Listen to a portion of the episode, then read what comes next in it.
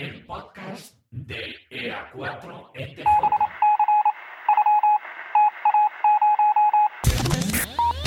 Eco Alfa 4, Eco Tango Julio, EA4ETJ. Comenzamos.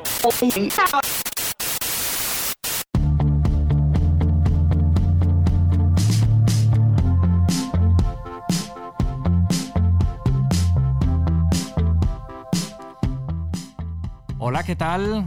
Bienvenidos nuevamente a un nuevo episodio de este podcast, eh, tu podcast, el EA4ETJ, Eco Alfa 4, Eco Tango Juliet, el podcast de, de, Edu, que soy yo quien te saluda y te da la bienvenida una vez más eh, pues a este pequeño espacio que hacemos eh, pues para compartir cositas que puedan interesarte más o menos.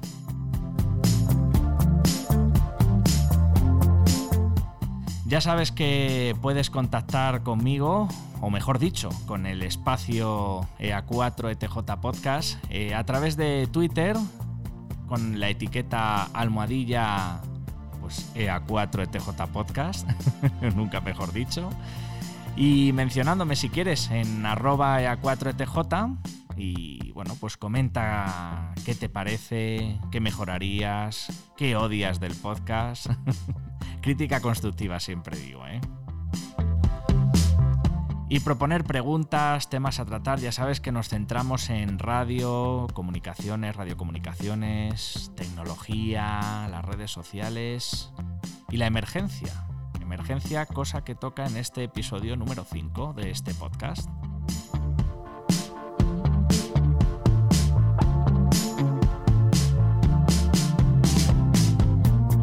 Y ya sabes que siempre me gusta contar con colaboradores, colaboradores de, de, altura, porque siempre es interesante escuchar a gente que está entrenada, que practica o ejerce una profesión, una ficción.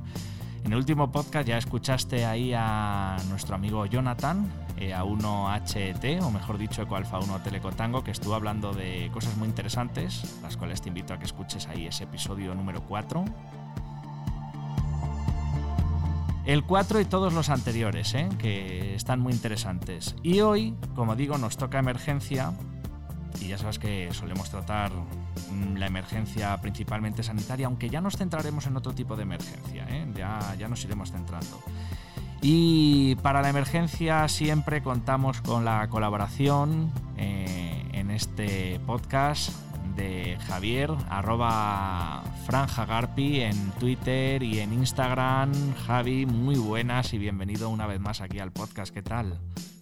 ¿Qué tal? Muy buenas, Edu. Pues nada, aquí estamos ya liándonos la manta a la cabeza con, con un nuevo episodio. y nada, hoy, eh, como ya digo, el podcast eh, tiene episodios alternos, episodios de radio, comunicaciones, emergencias. Siempre procuro que sea así, que sea una cosa y otra, para alternar la temática y no aburrir mucho a los que nos siguen. Y hoy nos toca emergencia. Y el tema que hoy me apetecía así abordar contigo, Javi, era el tema de, de, bueno, estuvimos viendo los orígenes del técnico en emergencias sanitarias en el, en el último podcast en el que estuvimos, que fue, si mal no recuerdo, en el episodio número 3.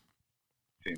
Y, y, bueno, lo que tendríamos que, que hacer ahora es ver ya, eh, pues una vez que está el test eh, técnico en emergencias sanitarias impuesto en la sociedad, ya por fin como título reconocido, pues ver un poquito los, los orígenes. Si te parece, te voy a recordar eh, que todo esto arranca eh, con el Real Decreto en 1397 o 1397 barra 2007 del 29 de octubre, el cual dice que se establece el título de técnico en emergencias sanitarias si se fijan sus enseñanzas mínimas. ¿eh? Atención a esta, a esta frase de enseñanzas mínimas, que es un poquito lo que vamos a abordar hoy en el, en el podcast. Entonces, bueno, eh, algo que, que, comentar respecto a este punto, Javi, que quieras así para ir abriendo.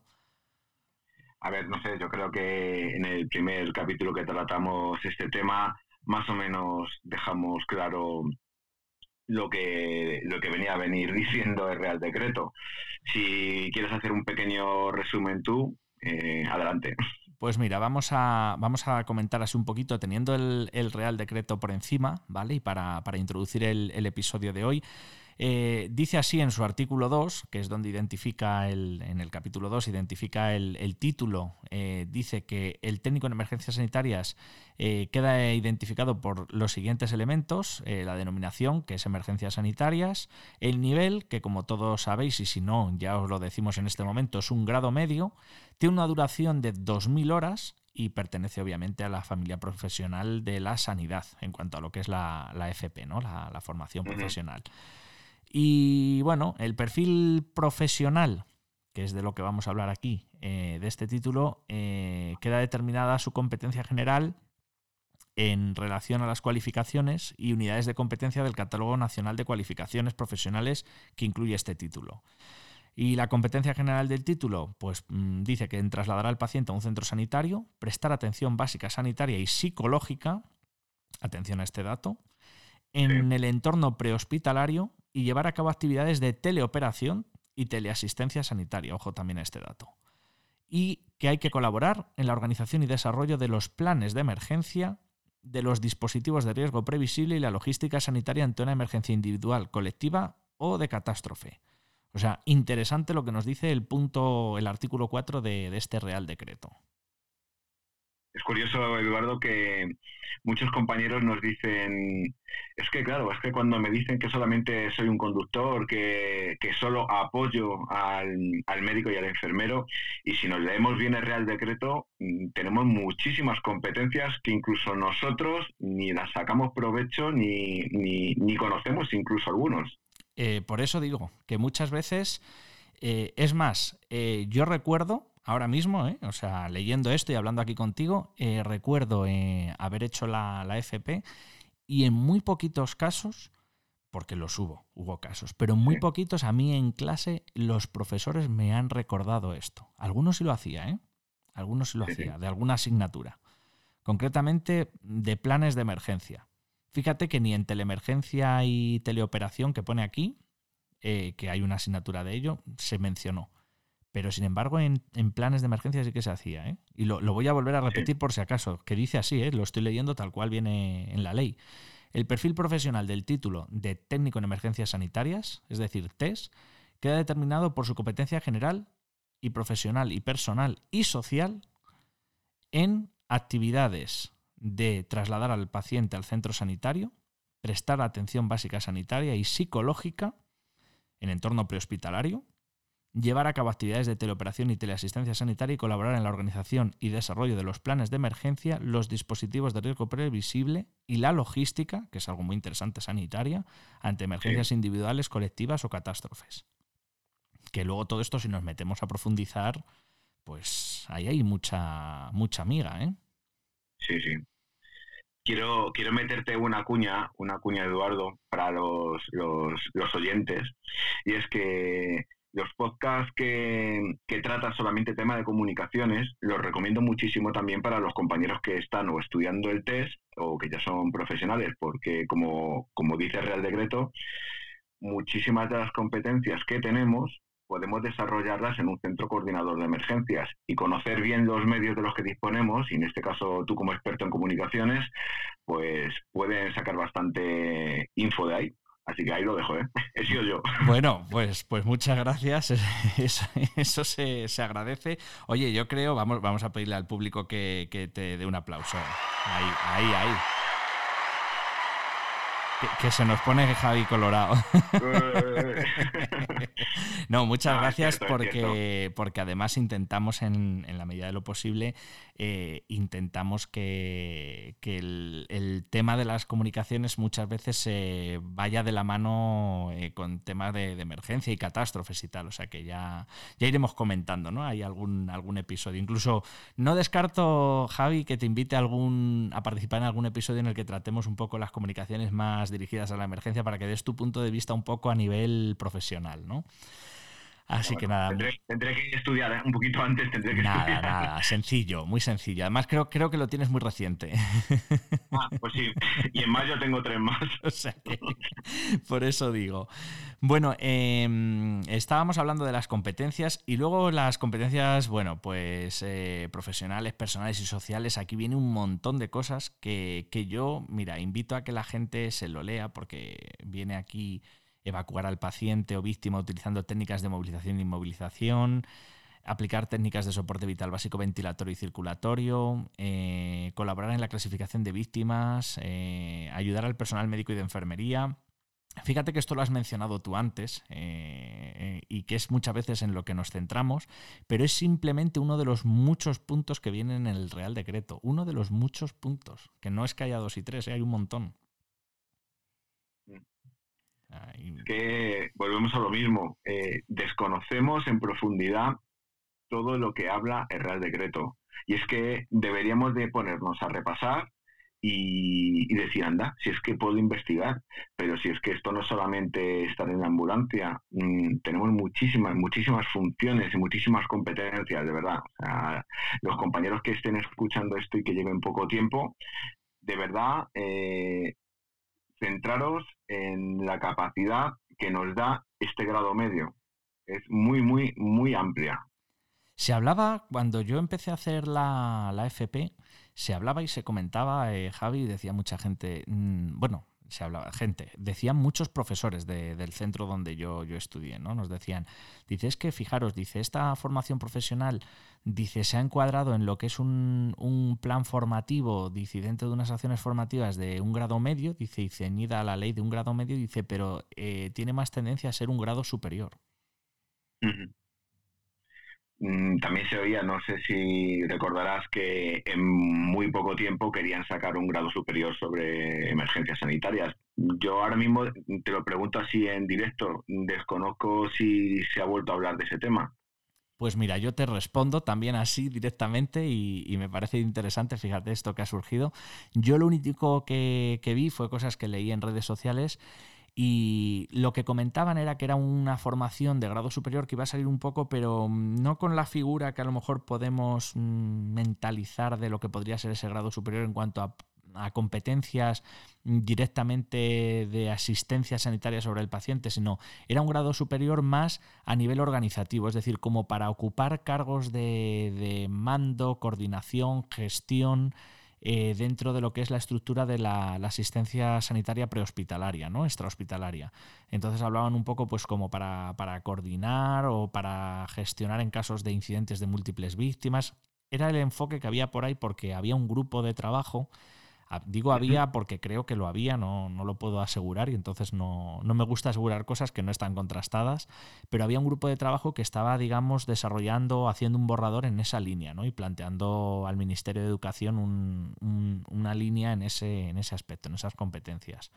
Lo que no sé si de aquí en adelante o eso está parado porque se le quiere dar una vuelta en cuanto a las competencias profesionales y se quiere llegar mm, más lejos, lo desconozco. Yo creo que a día de hoy la percepción que yo tengo es que eso está un poco ahí en stand-by, está ahí parado.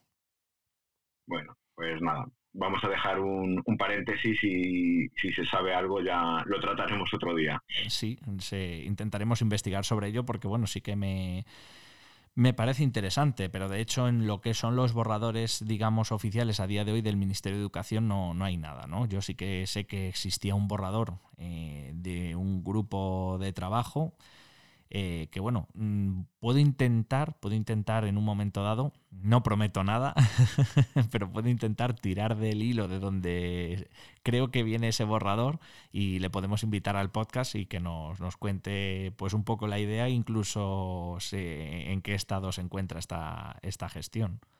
Muy bien, genial. O sea que estaría interesante. Bueno, esto es el, Real Decreto que, regula, que volvemos a lo interesante, cuando hay una cosa que está regulada por un Real Decreto, quiere decir que es oficial, que está instaurada, que está legislada, que es una normativa que, es de ámbito estatal, por lo tal mm, se aplica y es aplicable en todo el Estado. Luego puede haber algo mejor, algún matiz eh, de tema de categorías, puestos de trabajo en la administración y demás a nivel autonómico y local, pero que mm, eso es otra batalla que otro día podríamos incluso analizarla, pero que no es el objeto de este episodio.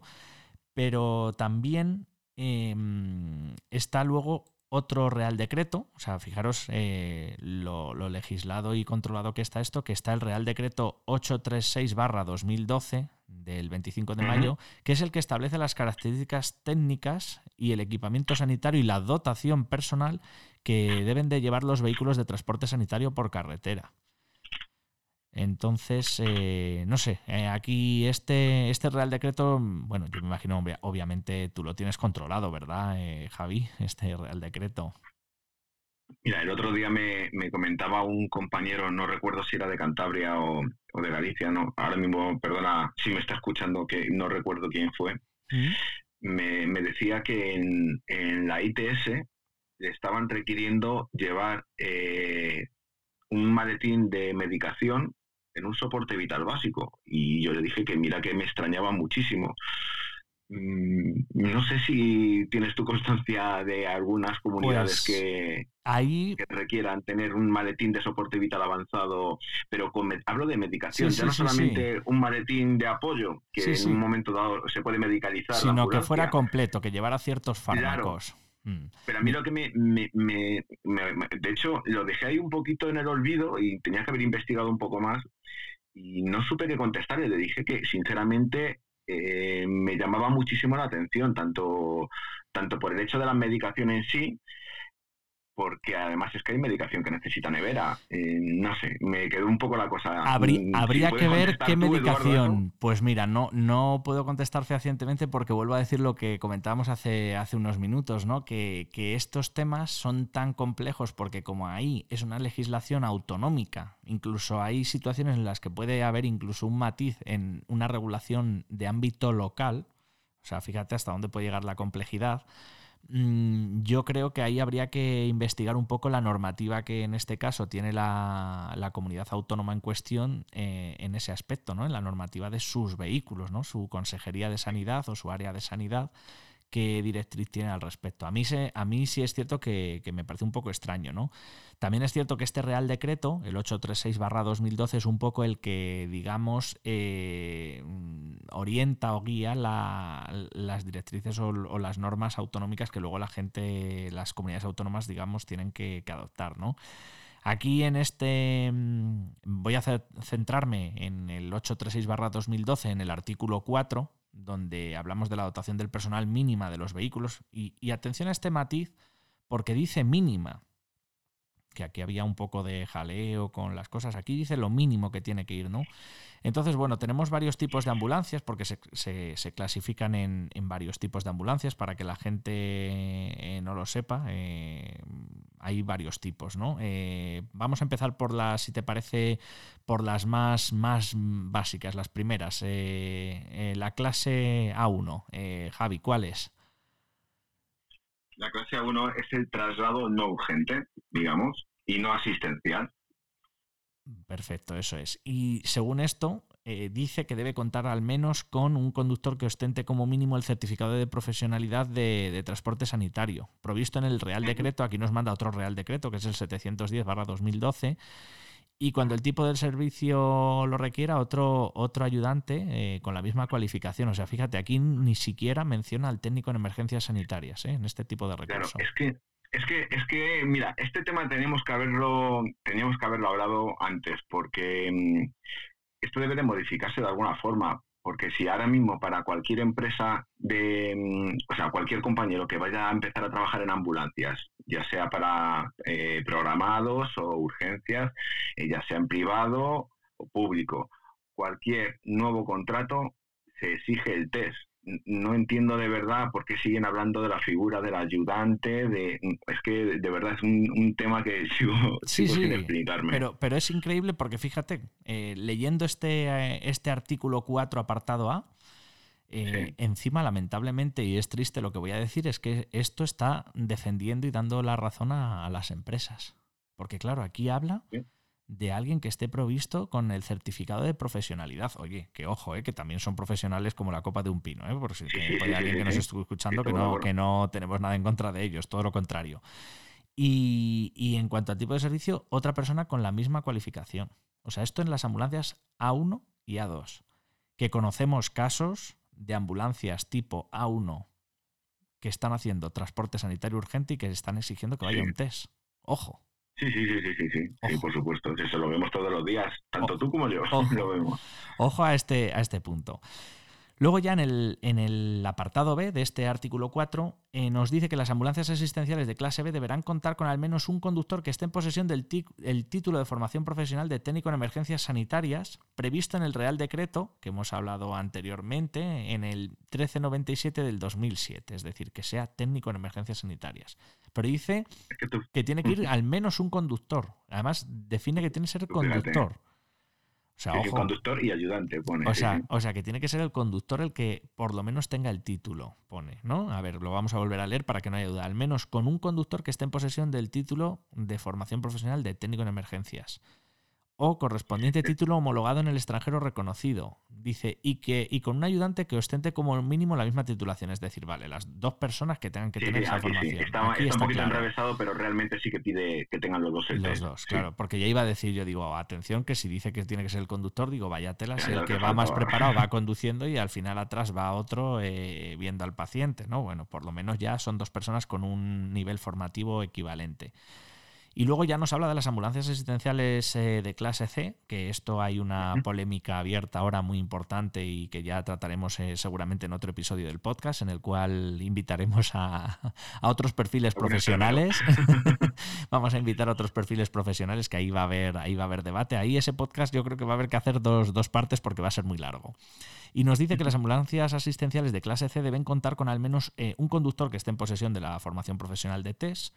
Eh, como anteriormente se citó, y luego eh, un enfermero que ostente el título universitario diplomado en enfermería o grado que le habilite para eh, ejercer perdón, la profesión regulada o correspondiente título homologado.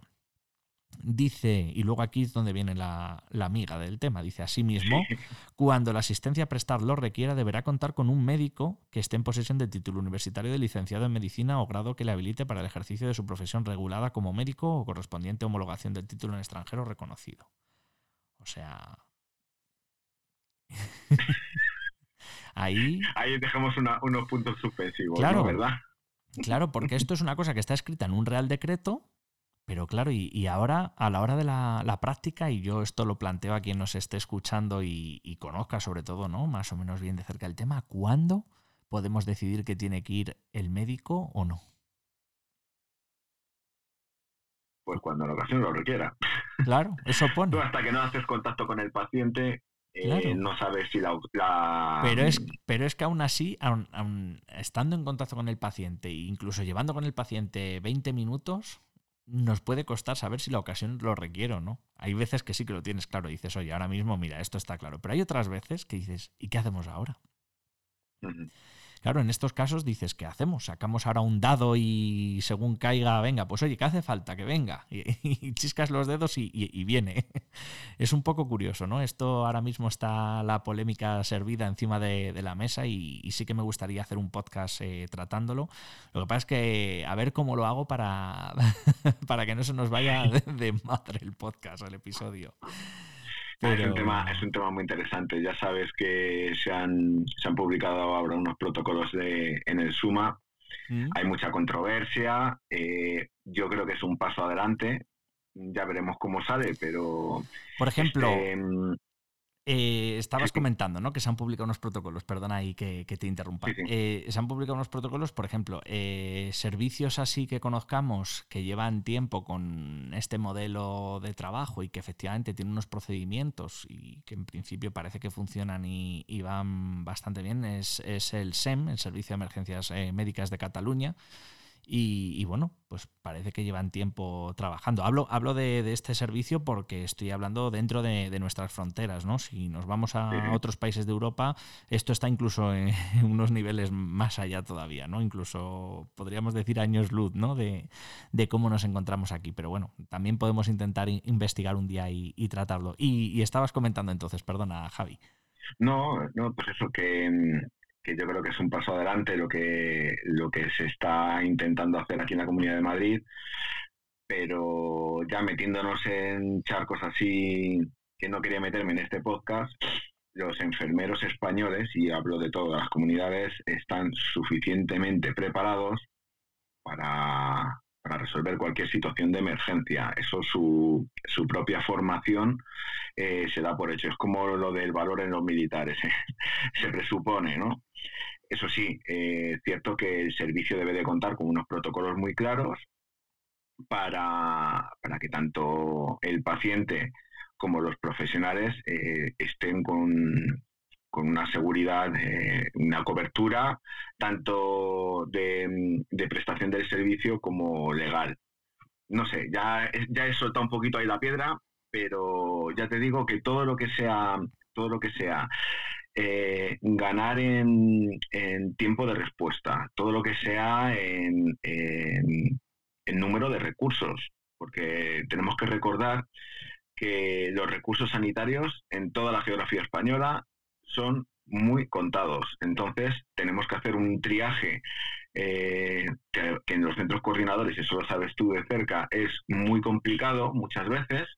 Entonces, eh, si una UBI móvil completa, digamos, con, con médico, está en una zona geográfica muy amplia y tenemos tres ambulancias de soporte vital básico, de soporte vital básico y otras tres ambulancias de soporte vital avanzado, pero en este caso sin médico y solo con enfermero y dos técnicos, pues jugamos con, la vida de pacientes. Y, esa UBI móvil ocupada, ¿qué hacemos? Hasta que no acaben, no atiendan al paciente crítico.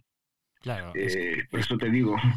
Es que es eso. Esto, otro día, otro día podemos hacer un, incluso intento, intento traer eh, algún otro, otro invitado. Un día puedo, vamos, podemos ir, abriendo un poquito el foro a ver si el tema está en las agendas, no sincronizarlas. Pero bueno, todo, todo yo creo que es posible y viable.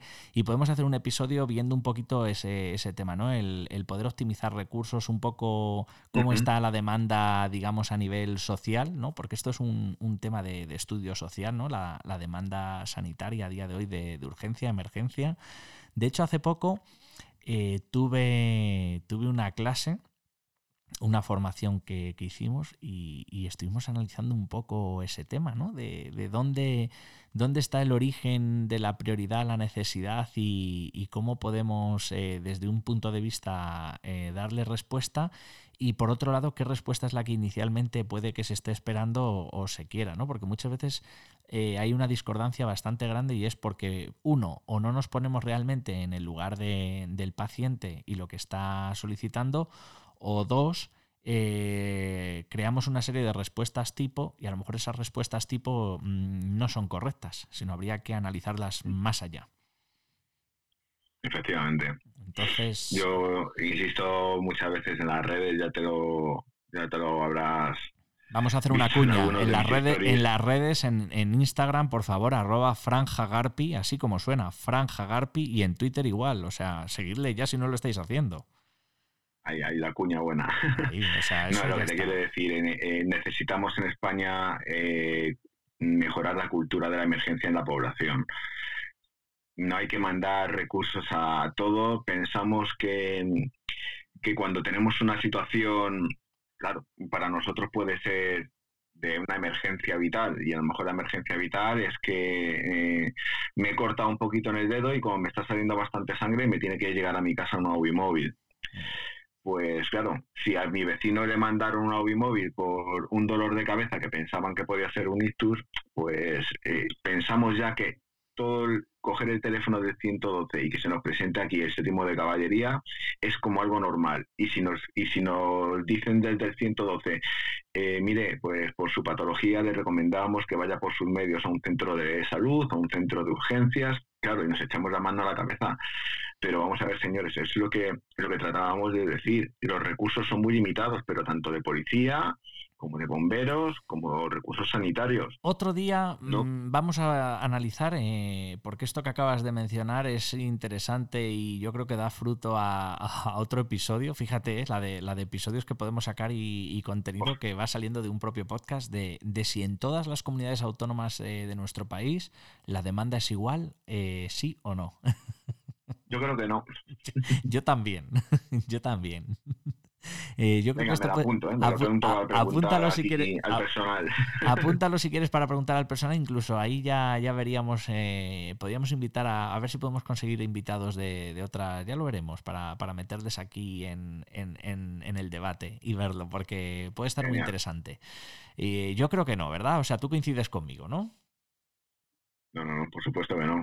De hecho, el otro día atendimos a un paciente que era de Huesca ¿Sí? y nos decía que muchísimas, todo el rato decía muchísimas gracias, muchísimas gracias, muchísimas gracias. Dice, esto me ocurre a mí en Huesca y, y no viene nadie. Una móvil va a tardar muchísimo.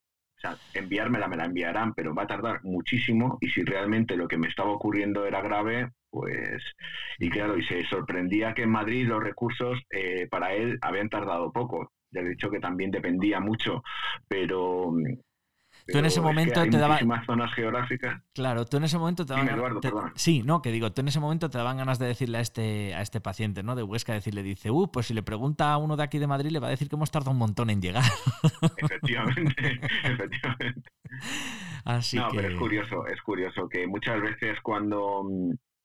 Mira, eh, cualquier conocido mío, cuando se va a la montaña, Hmm. Yo tengo algún vecino que se ha hecho incluso un esguince y el, y el tío dando por hecho que no le van a mandar una ambulancia a la maliciosa, hmm.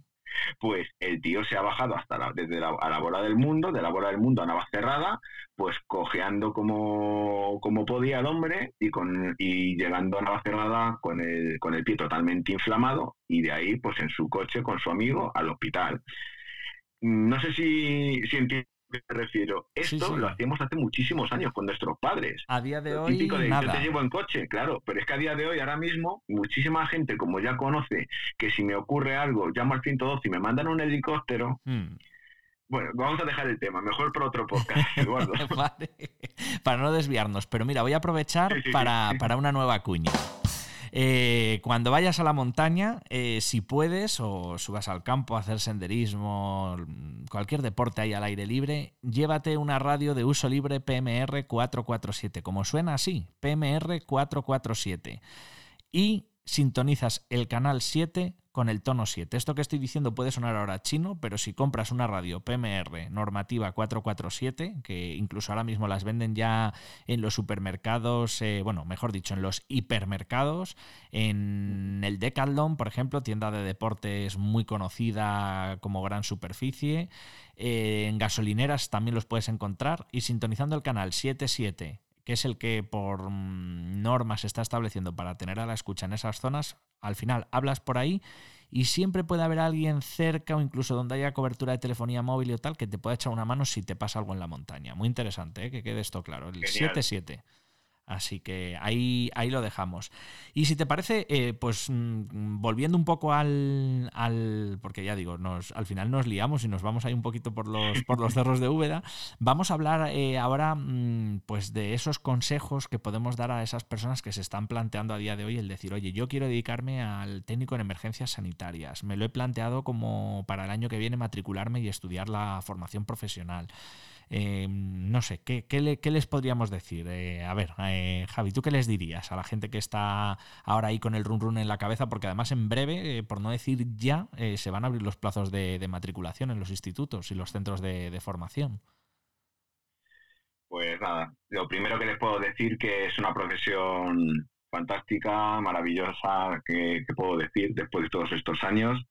Y nada, eh, ver qué perfil tienen realmente los compañeros que optan por esta, mm, por esta formación y, y que se tienen que pensar si lo van a hacer presencial, semipresencial o a distancia, que es las preguntas que me han estado lanzando últimamente los, los chavales que están empezando ahora a plantearse la formación. Luego nos meteremos en, eso.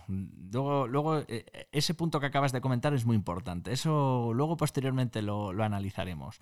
Me ha gustado lo que has dicho, que es, que es una profesión muy bonita, pero yo siempre he dicho que, esta profesión eh, es muy vocacional. Yo entiendo y sé que aún así, aunque hay gente que diga que no, estamos en, en una situación, hablando laboralmente, muy, muy difícil en nuestro país y yo puedo entender que haya gente que se esté dedicando a otras cosas o que tenga otra formación y que pues a lo mejor digamos en, lo que ha estado trabajando hasta ahora o se ha formado hasta ahora no, no encuentra salida y ve una posible salida en, el test que me parece muy bien eh, y, lo comparto, pero mm, yo siempre he dicho, digo, si no, o sea, si ves que esto no te llama o no te llena o vas a trabajar simplemente por, pues bueno, por, tener un sueldo y que llegue un dinero a fin de mes, mm, dale una vuelta, ¿no? Que a lo mejor tienes otras opciones en el abanico, ¿no? A lo mejor tienes que recorrer más el abanico, pero no te encasilles aquí, porque a lo mejor eh, luego mm, sales perjudicado tanto tú personalmente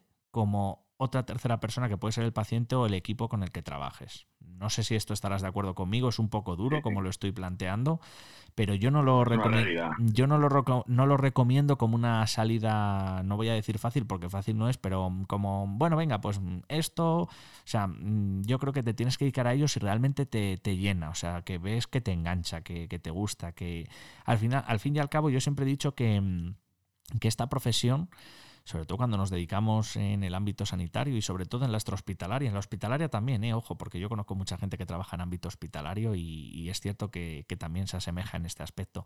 Pero yo siempre he dicho que, la emergencia hospitalaria al final, eh, este trabajo, aparte de ser un trabajo, es como un estilo de vida, ¿no? Porque, mira, hemos, hemos abierto el podcast. Eh, lo primero que has dicho es: llevo tiempo durmiendo poco, eh, trabajando mucho, o no, sé cómo, has dicho, algo así, ¿no? Así ha, ha, quedado muy bien. Y al fin y al cabo, eso es la vida, ¿no? O sea, habías resumido tu vida en, nada, en una pequeña frase.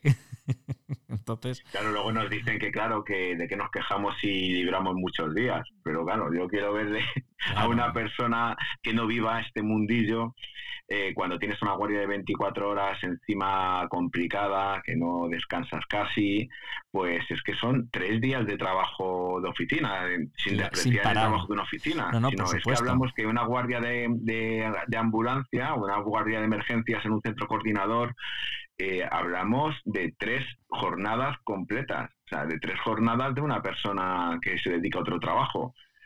Seguidas, claro. Por, eso, digo, yo, yo pues muchas veces cuando han hecho esa, esa crítica, ¿no? Que dices tú, yo le decía, digo, sí, sí, digo, efectivamente, tenemos así unos cuadrantes un poco sofisticados y demás, digo, pero yo le invito a usted a que en su oficina o en su trabajo entre hoy y no salga hasta mañana por la mañana y, tenga todo, todo el día ahí, por reuniones, ahí a tope. Digo, sí, sí. Y, y, es que aparte, aparte, nosotros si nos sumamos el cómputo de horas, trabajamos las mismas horas que, un, que una jornada de otro de otra de otra profesión. Eso, es, eso es lo que yo siempre digo a la gente. Digo, digo, usted fíjese que al final yo trabajo lo mismo. Digo, digo, lo único que he distribuido de otra manera, digo, más comprimido. Digo, digo, digo, pero es que hay trabajos, de hecho hay gente que dice, Jolín, pues mm, podría plantearme ese, ese horario. Digo, digo, ya, pero digo, hay trabajos, digo, que aún así ni, ni saldrían. Y el nuestro ojo, porque yo siempre lo he dicho muchas veces, digo, ojo que es discutible. Digo, es discutible si, si lo analizamos a, fondo, ¿no? Pero bueno, no, no, me, no, me voy a meter a, a, perjudicar ni a tirar piedras sobre nuestro propio tejado. Yo creo que, a ver, sí que, sí que está medianamente bien organizado. Eh, depende mucho de, las horas de libranza y también de, la gestión. volvemos a otro tema que hemos comentado en este podcast y que hablaremos.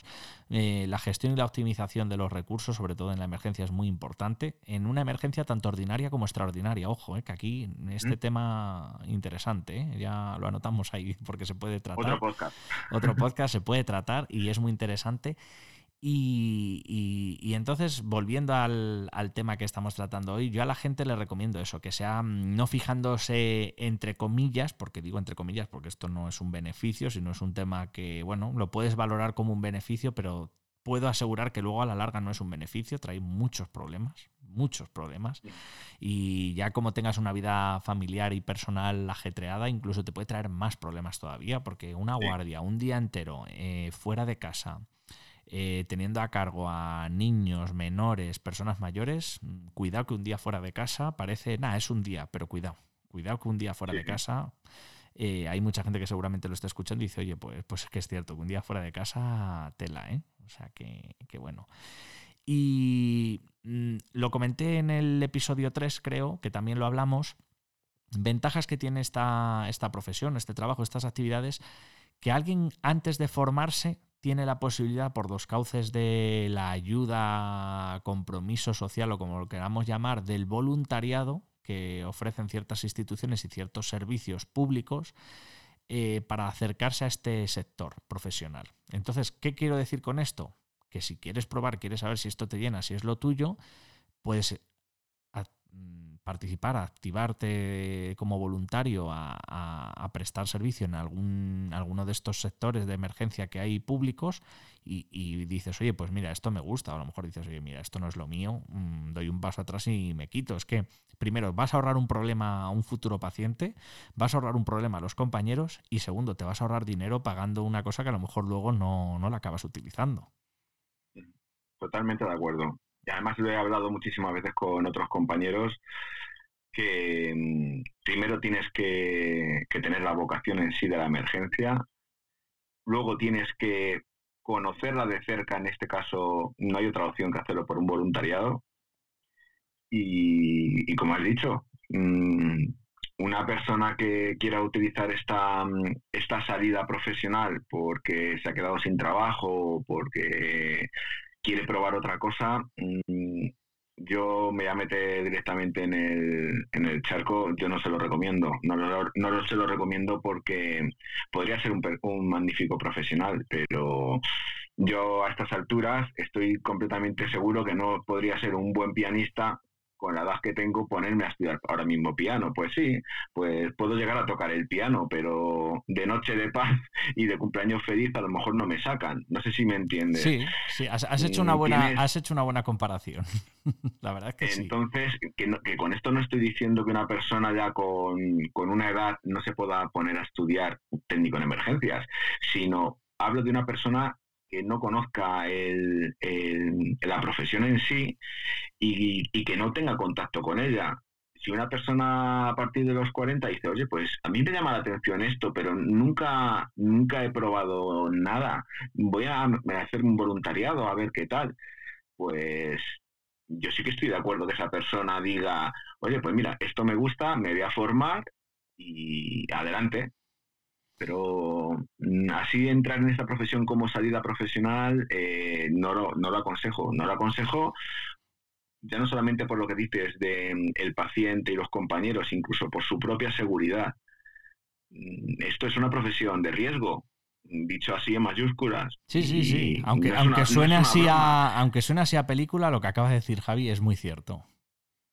Pero es que ya lo sabes tú por el servicio en el que te encuentras, eh, ha habido muertos, ha habido compañeros muertos por, por la seguridad de la escena. Y hay que tener muchísimo cuidado y una persona que no tenga nada de experiencia en, en, toda su vida de lo que quiere decir en sí una emergencia o lo que envuelve a este mundo, eh, pues en el primer aviso puede tener un problema. Madre mía, Javi, el episodio 5 está siendo un índice de temas para nuevos podcasts increíble, ¿eh? La seguridad de la escena. La seguridad de la escena, eh, tremendo, ¿eh? Otro, otro, otro episodio que, que, puede dar mucho juego. O sea, bueno, pues eh, totalmente cierto. O sea, comparto en esta ocasión lo que has dicho y lo suscribo porque antes también lo, comentaba yo y, es que es así, ¿no? Entonces, pues para quien quiera serlo, insisto, eh, hay cauces para acercarse a la profesión y conocerla un poquito de cerca. Hay instituciones eh, que ofrecen voluntariado, que no cuesta nada en que te inscribas, te van a dar una formación que además va a ser una formación muy básica en la que vas a ver un poquito la línea a seguir en la formación profesional que harías si al final decides dar el paso. Vas a poder eh, tocar de cerca los medios y el ambiente que tiene este sector profesional y ahí valorarás pues si, si quieres eh, o no, no, quieres seguir eh, en ello. Pero vamos, yo creo que es lo, importante. Y ahora, que antes lo habíamos comentado, quiero que valoremos un poquito las, las modalidades de, la formación. ¿no? Una vez que alguien se lía a hacer la, la formación profesional, a día de hoy regulado por el, por el decreto que mencionábamos anteriormente, que es el, que rige el título de técnico en emergencias sanitarias, que es el, el 1397-2007, el 29 de octubre, eh, contempla que esta formación pueda darse, a mí me llama la atención, ¿eh? ahora vamos a meternos en ello, contempla que pueda ser presencial, como toda formación, toda FP, eh, semipresencial y aquí es donde a mí me viene la, lo que me chirría muchísimo, que pueda ser a distancia. Yo sinceramente, opinión mía, ¿eh? el técnico en emergencias sanitarias no es una formación que se pueda dar a distancia, salvo, salvo ciertos casos que mencionaré ahora más adelante. ¿Tú qué opinas al respecto, Javi? A ver, me imagino que en los casos vas a decir lo mismo que, he pensado yo. Yo estoy totalmente en contra de, la formación a distancia, de esta, de esta formación en concreto. ¿eh? O sea, eh, yo me la voy a jugar, Eduardo, a ver si es ni eso que no lo hemos hablado. Es verdad, ¿eh? esto no, esto no está pactado. Sí, sí. Yo estoy totalmente en contra de la formación a distancia, con una excepción. Y la excepción es personal, profesional, con mucha experiencia que por la dispersión geográfica o, porque no haya más narices que, no lo pueda hacer en su comunidad porque se ha quedado sin plazas o, que la única opción de hacerlo a distancia es en otra comunidad, mm, lo puedo hacer. Pero aún así, como ese caso muy, muy, muy, muy puntual, eh, yo lo desaconsejaría por completo. Vale, coincidimos totalmente. Además lo has definido muy bien. O sea, me ha encantado como lo has dicho porque es una definición como de, como de libro, ¿no? Como de manual, de, texto legal. Es, que me, pasó, ¿no? No, lo tenía preparado, es que me pasó a mí. Yo nada más abrirse, bueno, abrirse, perdón, nada más salir del Real Decreto, eh, yo eché todos los papeles para hacerlo en Santander a distancia. O sea, nada más salir del decreto y no me, no me cogieron. Sea, yo si me hubiera puesto a seguir mirando, a seguir mirando, a seguir mirando, pues tenía que haberlo, tenía que haber seguido haciéndolo de esa forma porque yo ya tenía familia, yo ya tenía mi trabajo y no me permitía hacer un presencial en otra comunidad, era, era totalmente inviable. Pero bueno, sigue, sigue tú. No, no, no, es, es, lo que. Es que el, caso que iba a plantear es, fíjate, o sea, para muestra un botón, ¿no? Como, como se suele decir, lo que estás diciendo tú, ¿no? Eh, yo la, el, tema de a distancia en este. Eh, ojo, que vuelvo a matizar, hablo de, este, de esta formación de la que hablamos, del técnico en emergencias sanitarias. Si habláramos de otra formación con otras características y otros conocimientos, pues a lo mejor puedo decir, oye, la distancia nos vale, porque hay formación que perfectamente se puede dar a distancia, pero una FP de técnico en emergencias sanitarias a una persona que nunca, nunca se ha dedicado a esto, que solamente se forme a distancia, y hay gente que me dirá, bueno, pero es que luego tiene la formación en centros de trabajo que sí o sí hay que hacerla ya, pero en la formación de centros de trabajo no vas a aprender lo que va adelante, o sea, nunca.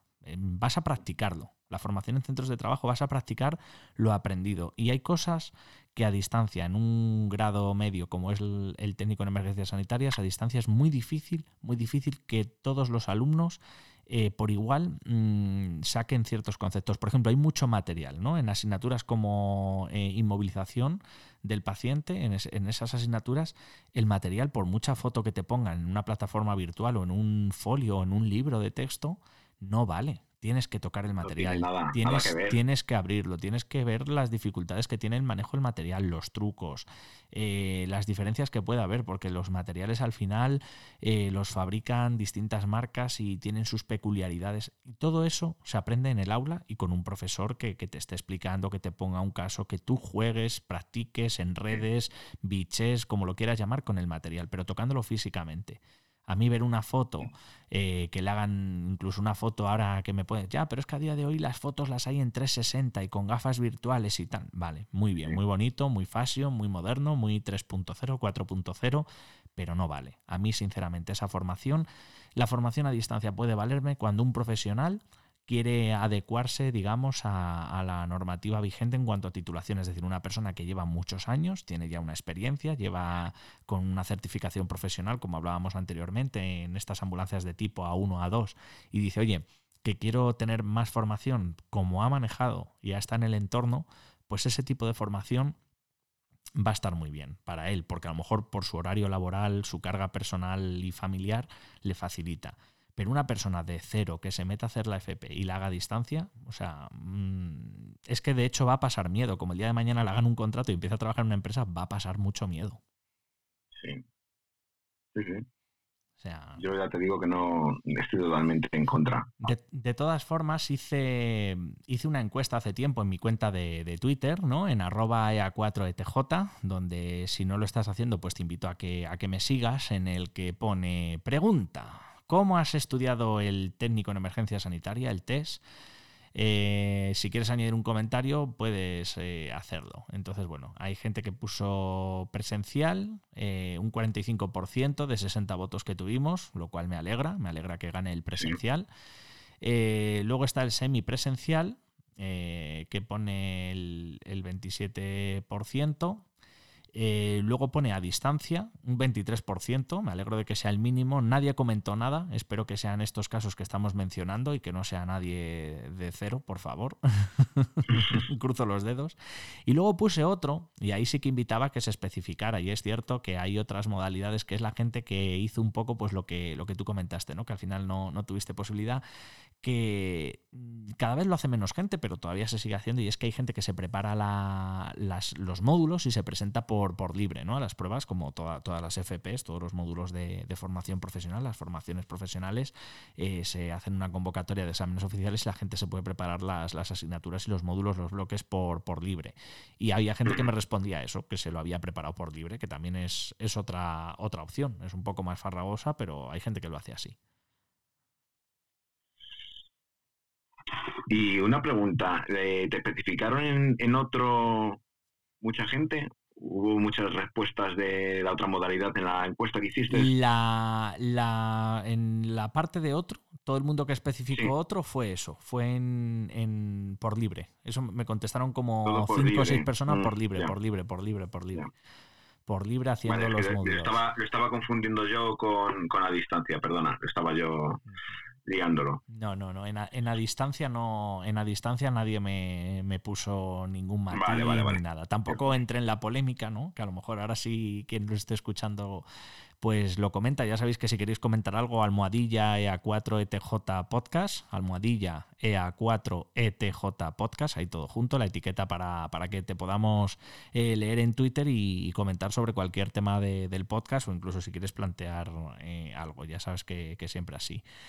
Y, eso en cuanto a los, tipos y modalidades de, hacer la, formación profesional, ¿no? Yo, yo lo veo así, ¿eh, Javier? Yo creo que, tiene que ser eh, preferiblemente presencial. Yo el semipresencial lo dejaría ya para esos casos efectivamente en los que uno pues está más complicado. Es más, yo recomiendo, porque luego esta profesión tiene otra cosa y es que hay que estar actualizándose y formándose constantemente porque hay cosas que cambian. Hay cosas que a lo mejor hoy estamos diciendo no se hace así y mañana te dicen, oye, que es que hay estudios, hay evidencia científica y esto se hace así, no como estábamos diciendo. Entonces, al final, como no te actualices y no vayas a formación habitual y te juntes y haya reuniones, congresos y tal, pues te quedas un poquito oxidado. Esto es una, esto es una profesión eh, de constante formación. Mm, no te puedes, eh, no te puedes quedar en la era de la mercromina. Pero me, ha gustado eso. Era de la Sí, sí, pero es que es literal, es literal. lo sabes tú, todos los años te sale alguna recomendación nueva. Luego, aparte, las, las recomendaciones que hace la RC o la AJA, cada, cada cinco años, era verdad. No sé si estaba yo dudando. Sí, sí, sí, sí. Pero, pero es que eh, lo que hoy hacemos de una forma, mañana se ha descubierto que, que los traumas canadienses se hablan que la inmovilización, tal, tal, tal, tal, tal, y dicen, madre mía, pero si es que siempre lo estábamos haciendo así y tenía hasta su lógica, pues ahora resulta que la lógica es otra. Si no te formas, eh, eh, pues eso, eh, te quedas totalmente desactualizado y, y es una, es una cosa que tenemos que tener muy en cuenta porque el carnicero y, vuelvo a decir, como en otras veces he dicho en los, en los stories de Instagram, eh, el carnicero tiene una técnica de corte que en principio, hasta que no se demuestre que esa técnica de corte eh, no es segura o que se puede hacer de otra forma para, para obtener más carne o etcétera, este es un ejemplo un poquito sobre la marcha, ¿vale, Eduardo? Mm. Em, tiene que estar también actualizado de alguna forma, pero este técnico en emergencias, al tener tantísimas competencias, eh, son muchas, son muchas los, cambios que pueden tener de un año para otro. Por eso tenemos que estar estudiando absolutamente siempre. El carnicero en este caso tiene una modalidad, digamos, de corte, pero es que nosotros eh, tenemos muchísimas más, muchísimas más competencias que varían muchísimo.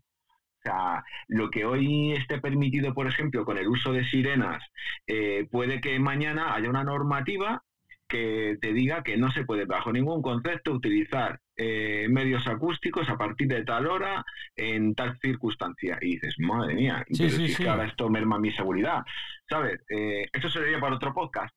Sí, sí, sí, efectivamente, pero, pero así es, así es. Pero es eso, que, que, es una, es una... Mm, a mí me encanta esta profesión porque realmente eh, es muy abierta da tantísimas posibilidades para todo y además una mente tan arborescente como es la mía, eh, me gusta eh, no aburrirme y para no aburrirme tienes que tener muchísimas opciones y este trabajo te las permite y ya no es que te las permite, sino te obliga te obliga a, tener siempre esa chispa de improvisar, siempre con unos protocolos y con, y con una seguridad mínima. Pero si no estás formado, no, estás desactualizado totalmente y, corre peligro tu vida, la de tus compañeros, la de los pacientes, etcétera, etcétera, etcétera. parece exagerado, pero sí, es así. parece exagerado, pero la formación ya no es solamente es que debe hacer daño al paciente, no, no, es que la formación eh, puede poner en peligro a tu dotación, por ejemplo.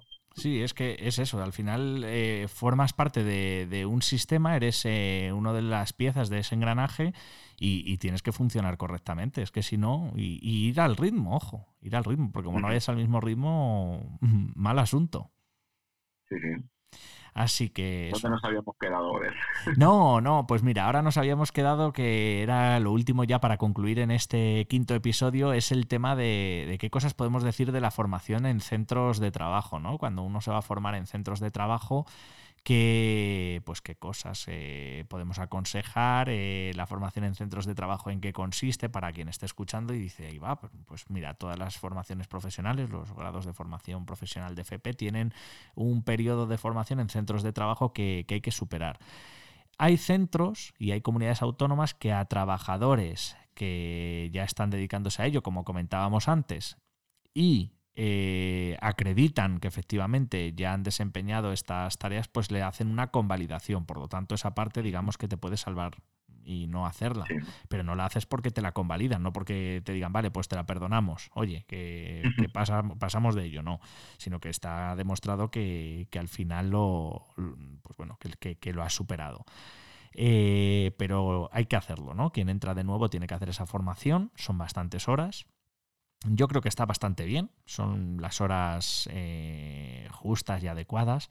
Me gusta que hay centros de formación que si pueden y tienen posibilidad y tienen convenios con servicios e instituciones, eh, al final los alumnos rotan por varias eh, modalidades de trabajo, ¿no? A lo mejor van en un soporte vital básico, van al centro de coordinación, hacen otra práctica en logística y almacenamiento de material, etcétera.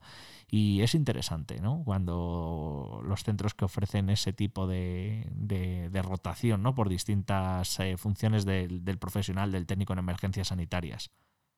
Yo lo veo. Eh, la única pega que, tengo en esto, Eduardo, es que muy poquitos eh, centros, me refiero a centros de formación, sí dan al, al, uy, iba a decir al cliente, madre mía. Sí, bueno, al, fin y al cabo no, lo has dicho mal, es un cliente, aunque es alumno, pero es un cliente, pues, sí.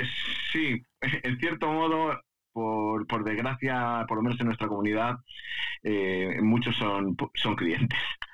Pues eh, dan muy poco eh, EPI, por no decir nulo, o sea, por no decir nada, y en esto estoy totalmente preocupado, o sea, estoy preocupado, cabreado, como lo quieras. El otro día yo me, quedé, me, quedé, sorprendido porque tuve una alumna que venía con un EPI y se quejaba.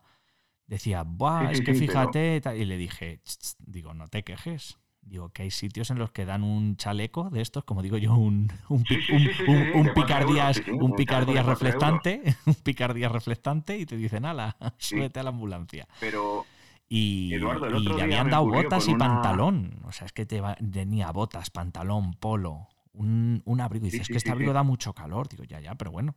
Digo, es un abrigo que medianamente para lo que vas a hacer, digo, está muy bien. Dice, ya, pero lo he tenido, lo he tenido que pagar. Y digo, bueno, digo, pero has pagado por tu seguridad. Digo, es cierto que a lo mejor estás pagando más, ¿no? Lo que estábamos diciendo, ¿no? Eres cliente, pero mm, pagas por tu seguridad. Mira, el otro día, Eduardo, una alumna del máster de emergencias eh, hospitalarias, que era enfermera, venía de otra comunidad autónoma, el máster le costó 10.000 euros y venía con un chaleco. O sea, tú fíjate. Punto. Pero ya no solamente el chaleco en sí, me viene con unos leggings, unas mm. zapatillas de deporte y una camiseta y una y una, una camiseta así de estas ajustadas finitas. Mm. Iba con una chaqueta suya y tal. Y la dije, digo, esta es tu primera guardia, ¿verdad? Y dice, sí, sí, digo, nos han dado nada más que ese chaleco. Que claro, que lógicamente el chaleco le tuvimos que dejar nosotros ropa. Fíjate, a mí, me, a, mí, me preocupa, perdona que te corte, a mí me preocupa ya no solo que le hayan dado sobre el chaleco, es, eh, eh, y yo le preguntaría, que claro, luego aquí habría que analizar el caso, ¿no? Pero yo le preguntaría, ¿te han dado indicaciones de cómo debes de asistir? Ya no digo en vestimenta, ¿eh? sino generales, de cómo debes de asistir a las prácticas. Pues esto es lo preocupante, Eduardo. ¿Sabes lo que le contestaron? Que tenía que ir con ropa muy cómoda. Claro, un poco más si se viene con, con chaqueta, con, con una bata de, de guatiné de esta y con unas zapatillas, y unas zapatillas de, estar por casa y dice, ala.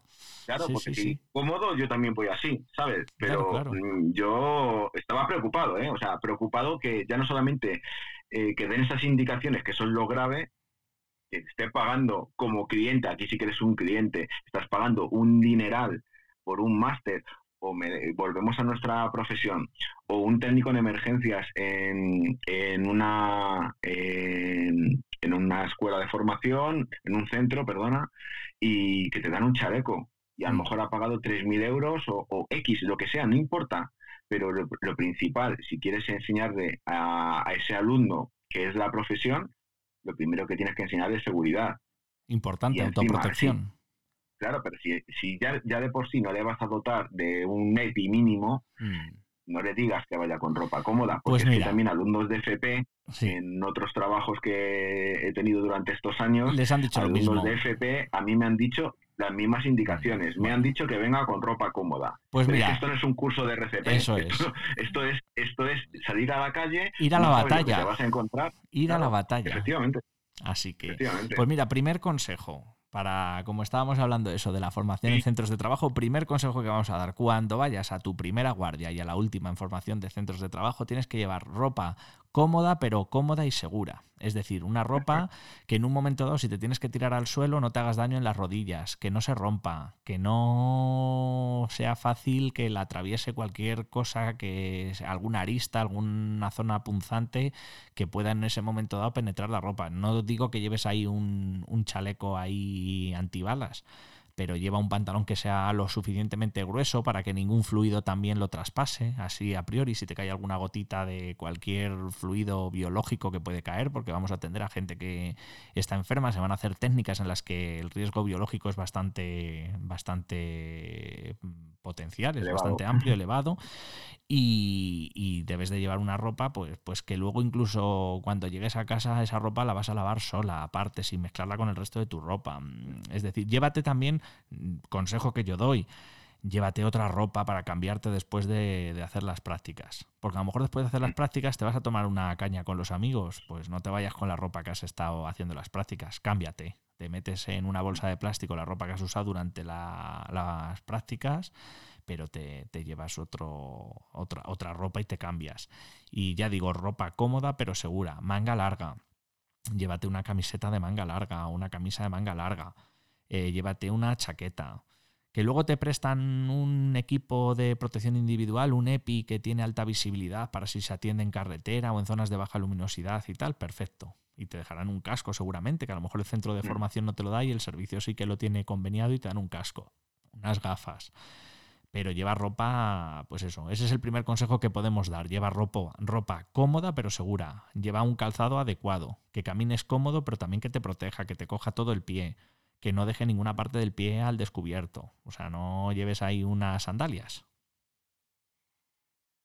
Yo entre, entre zapatillas de montaña, prefiero botas de montaña Mm. entre leggings Ahí se te, se te ha entrecortado un poco. Se, te ha, ah, entrecortado. voy, a, voy a volverlo a repetir porque has dicho entre zapatillas de deporte y botas de montaña, botas de montaña. Y luego estabas diciendo entre unos leggings y vaqueros que sean vaqueros. Prefiero vaqueros. ¿Ahora me escuchas bien? Sí, sí, sí, perfectamente. Ha sido ahí, yo creo, la red de redes que nos ha jugado una mala pasada. Ha hecho ahí una pequeña desconexión, pero ya estás, ya estás aquí de vuelta. Y, eso podemos decir, o sea, son cosas muy sencillas. Quiero decir que no estamos pidiendo que vayáis con un chaleco antibalas, un trabajo de protección ahí ultra fuerte, tal que lo tienes porque da la casualidad que dispones de ello por lo que sea, pues llévalo, llévalo pero si no, mm. lo que está diciendo Javi, un vaquero, eh, unas botas de montaña que puede que tengas por casa, eh, una cazadora de manga larga, eh, en fin, pues mm, cosas que, sean seguras. ¿Y qué más consejos podemos dar así para la formación en centros de trabajo? Aparte de este primer consejo de cómo ir vestido pues eh, me preguntaban ahora algunos chavales que, estaban comenzando con las prácticas. Yo les he dicho que mm, eh, lo que les parezca raro es raro que también te ha hecho mucha gracia cuando te lo he comentado sí, antes. Sí, sí, sí, sí, me ha gustado eso de lo cualquier que cosa, Cualquier cosa que te recomienden, que tú notes, mm, que no te lo expliques muy bien y, esto por qué, lo hacéis así, eh, es que es raro, de verdad. Esto es como los niños cuando les dices, no, no cojas caramelos de desconocidos. No, no, no es que es lo mismo, es el mismo ejemplo. Si a ti te están recomendando hacer una cosa, nada, no te pongas el casco, si para esto no pasa nada. Si ya de primeras que estás mm, como una esponja intentando absorber todo lo que te enseñan y te están enseñando lo malo, pues eso deséchalo y quédate solo con lo, con lo positivo, con lo que... Y luego también es cierto eso que estás comentando ahora mismo, Javi, me parece muy interesante. Yo creo que la gente que tutorice las prácticas de FCT tendría que ser gente preparada y evaluada. Claro, es que eh, es que otro otro tema otro tema delicado. Eh, es, hablamos de motivación. Hay muchísima, muchísimos compañeros pues que en el servicio pues puede que estés un poquito quemadete o, o, que no tengas un buen día y de repente te dicen, mira, hoy tienes un alumno. Pues... Y ya eso es como... Claro. Eh, a ver, a mí me ha encantado siempre, me ha encantado siempre eh, hablar de mi pasión a cualquier persona. Me ha encantado. No como abuelo cebolleta, pero si basta que alguien te pregunte, oye Javi, ¿y tú cómo has visto esto alguna vez? Eh, ¿Qué podríamos hacer si tenemos un accidente? Alguien que es ajeno a este, a este mundillo. Y a mí me encanta aquí contar mis historias, pero sobre todo porque lo, vivió muy de cerca Eduardo, o sea, vivimos muchísimos accidentes que por dos tonterías de que una persona se ha bajado a ayudar a otra, pues han tenido un atropello o, pues eso, esas cosas que, que, la gente de a pie, digamos, no tiene en cuenta y tú a lo mejor con un pequeño consejo de nada eh, puedes solucionarle una papeleta en un futuro, pues eso a mí me, me reconforta mucho, ¿sabes? Hmm. Entonces, cuando tú tienes un alumno de FP, eh, tienes que estar motivado Mm, es una, una, parte también de tu trabajo. Es un trabajo, como hablábamos antes, vocacional. No puede una, una enfermera o un profesional de un hospital de urgencia no puede, no puede traerse los problemas de casa al trabajo, porque tú eres la que das la cara con, eh, con ese paciente que viene con un problemón y ese problemón se multiplica cuando te ve con la cara hasta el suelo o con malas contestaciones o con incluso gestos que parecen desprecios eso lo he visto yo, lo ha visto todo el mundo y eso es una cosa que tenemos que evitar. Y el formador o el, o el tutor de ese alumno que, va a hacer las prácticas en centro de trabajo tiene que ser un profesional de alguna forma motivado y, y si no es motivado deberían de cambiárselo o el mismo decirlo. El mismo alumno, eh, como he dicho al principio, si notas algo raro, es raro. Mm. Si tú ves que tu formador no te hace ni caso o que te da unas unas instrucciones o algo que, te chirría mucho que dices oye esto se sale de tampoco hay que pensar mucho mm. no sé eso es lo que es mi punto de vista tú dirás bueno, y, no sé si podíamos dar así algún otro consejo, simplemente que, lo veas, eh, que también es cierto, ¿eh? que a veces Jolina, ahora la... Hombre, yo creo que generalmente si estás motivado y te has metido en esto, a estas prácticas estás como deseando llegar, ¿no? Cuando estás ahí con todo y dices, oye, qué ganas tengo de que lleguen las prácticas, tal. También eh, ese día mm, lleva alegría, lleva energía. Prepárate para lo peor. Lo peor porque puedes tener un caso que mentalmente te desborde porque puede que el día sea más duro de lo que parece, porque tengas una carga de trabajo que ni te la imaginabas. Entonces yo siempre digo, ve preparado para lo peor, o sea, mentalízate como diciendo, mira, mm, puede que el día sea un horror, pero mm, vamos a ir para adelante. O sea, saca energía positiva de donde puedas, o sea, exprímela a tope, la energía positiva. Mm. Una, una cosa muy importante, Eduardo, que me han comentado también algunos, algunos chavales por Instagram. Cuando vayas a tu primera guardia, eh, mm, en algunos eh, en algunos casos me han comentado que no saben exactamente si van a una A1 o una B. Sí, al, tipo, al tipo de ambulancia. Sí, entonces, si vas, por ejemplo, a una A1 y vas a llevar una diálisis, eh, esto me dirijo directamente al alumno. esto es ser técnico en emergencias. No hablamos que el técnico solamente es el que hace las mega urgencias. No, no, no, no. El técnico es, es la primera persona que se sube en una ambulancia. No quiero que ni que te desmotives y sí que quiero que sepas lo que es el trabajo desde abajo. Porque todos hemos empezado desde, desde abajo. Se aprecia luego muchísimo mejor eh, cuando cambias de dispositivo y se obtiene también muchísima información y muchísima formación. Eh, yo he aprendido a movilizar pacientes a base de hacer cuartazos, quintazos y a mover gente con... Y, en ambos sentidos, ¿eh? eh que ahí es donde se ha aprendido mucho. De hecho, mm, lo bueno que tienes es que puedes aprender muy relajadamente, porque como estás haciendo transporte sanitario no urgente, que no hay una prisa, eh, excesiva en desplazar al paciente, te puedes dedicar tiempo a aprender bien la técnica, a practicarla y, así vas mejorando. Y como bien está diciendo Javi, o sea, no te desmotives, que, ser técnico incluye todo y eso es parte del trabajo. Y es un trabajo que hay que hacerlo, que es bonito y que además el paciente lo agradece. Pero depende de cómo lo hagas, el paciente se va a encontrar mejor o peor y eso se nota mucho.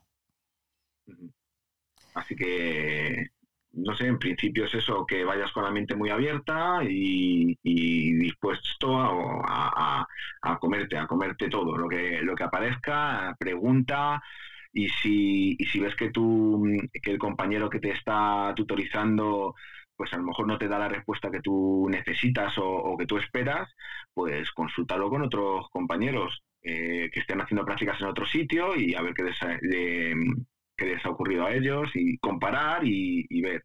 Y sobre todo eso, lo raro es raro.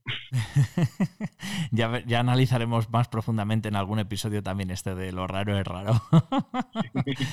bueno, pues no sé si hay algún mensaje, algún mensaje más que quieras que demos ahí para la formación en centros de trabajo. Yo creo que no nos dejamos nada en, en el tintero para concluir el, este quinto episodio. Pues no, lo único que yo aquí me dirigiría a los, a los gestores de, de, centros de formación, en este caso privados o concertados, eh, que por favor, que es muy importante la seguridad de, sus alumnos. Y, un, y un equipamiento básico laboral no es que no cuesta ni, ni 50 euros. Con una chaqueta de intervención finita y un pantalón de trabajo reflectante, que mínimo, que mínimo que lleven por lo menos los alumnos a, centro de trabajo SEPI. Porque cuando van a, algún, a alguna institución eh, de, la, de la administración pública, ya lo sabes tú que siempre se les da su casco, se les da una chaqueta, pero claro, ahí los tienes en un accidente de tráfico con su chaqueta de la de, la administración y mm. unos leggings o unas zapatillas, de, deporte. Entonces, eh, o por lo menos, o por lo menos, si no lo pueden facilitar, buscar la herramienta, el mecanismo y sobre todo informarles, informarles bien de a dónde van a ir al hacer las, las prácticas. Eso es. Pues Javier, eh, Javi, muchas gracias eh, una vez más por tu participación en, en, este quinto episodio del, del podcast. Y nada, que quedan muchos temas para que sigamos tratando, así que espero que, tengamos tiempo para sacar ahí un huequillo y seguir grabando episodios interesantes y agradecer sobre todo a quienes nos están, nos están escuchando. Así que un saludo y, lo dicho, nos, nos escuchamos nuevamente, espero, Javier, ¿vale? Genial. Venga, muchas gracias, Eduardo. Ya, ya sabéis que le podéis seguir a Javi en sus redes sociales, en arroba franjagarpi, en, en Twitter, en Instagram. Muy interesante todo lo que publica, os lo recomiendo que, lo veáis.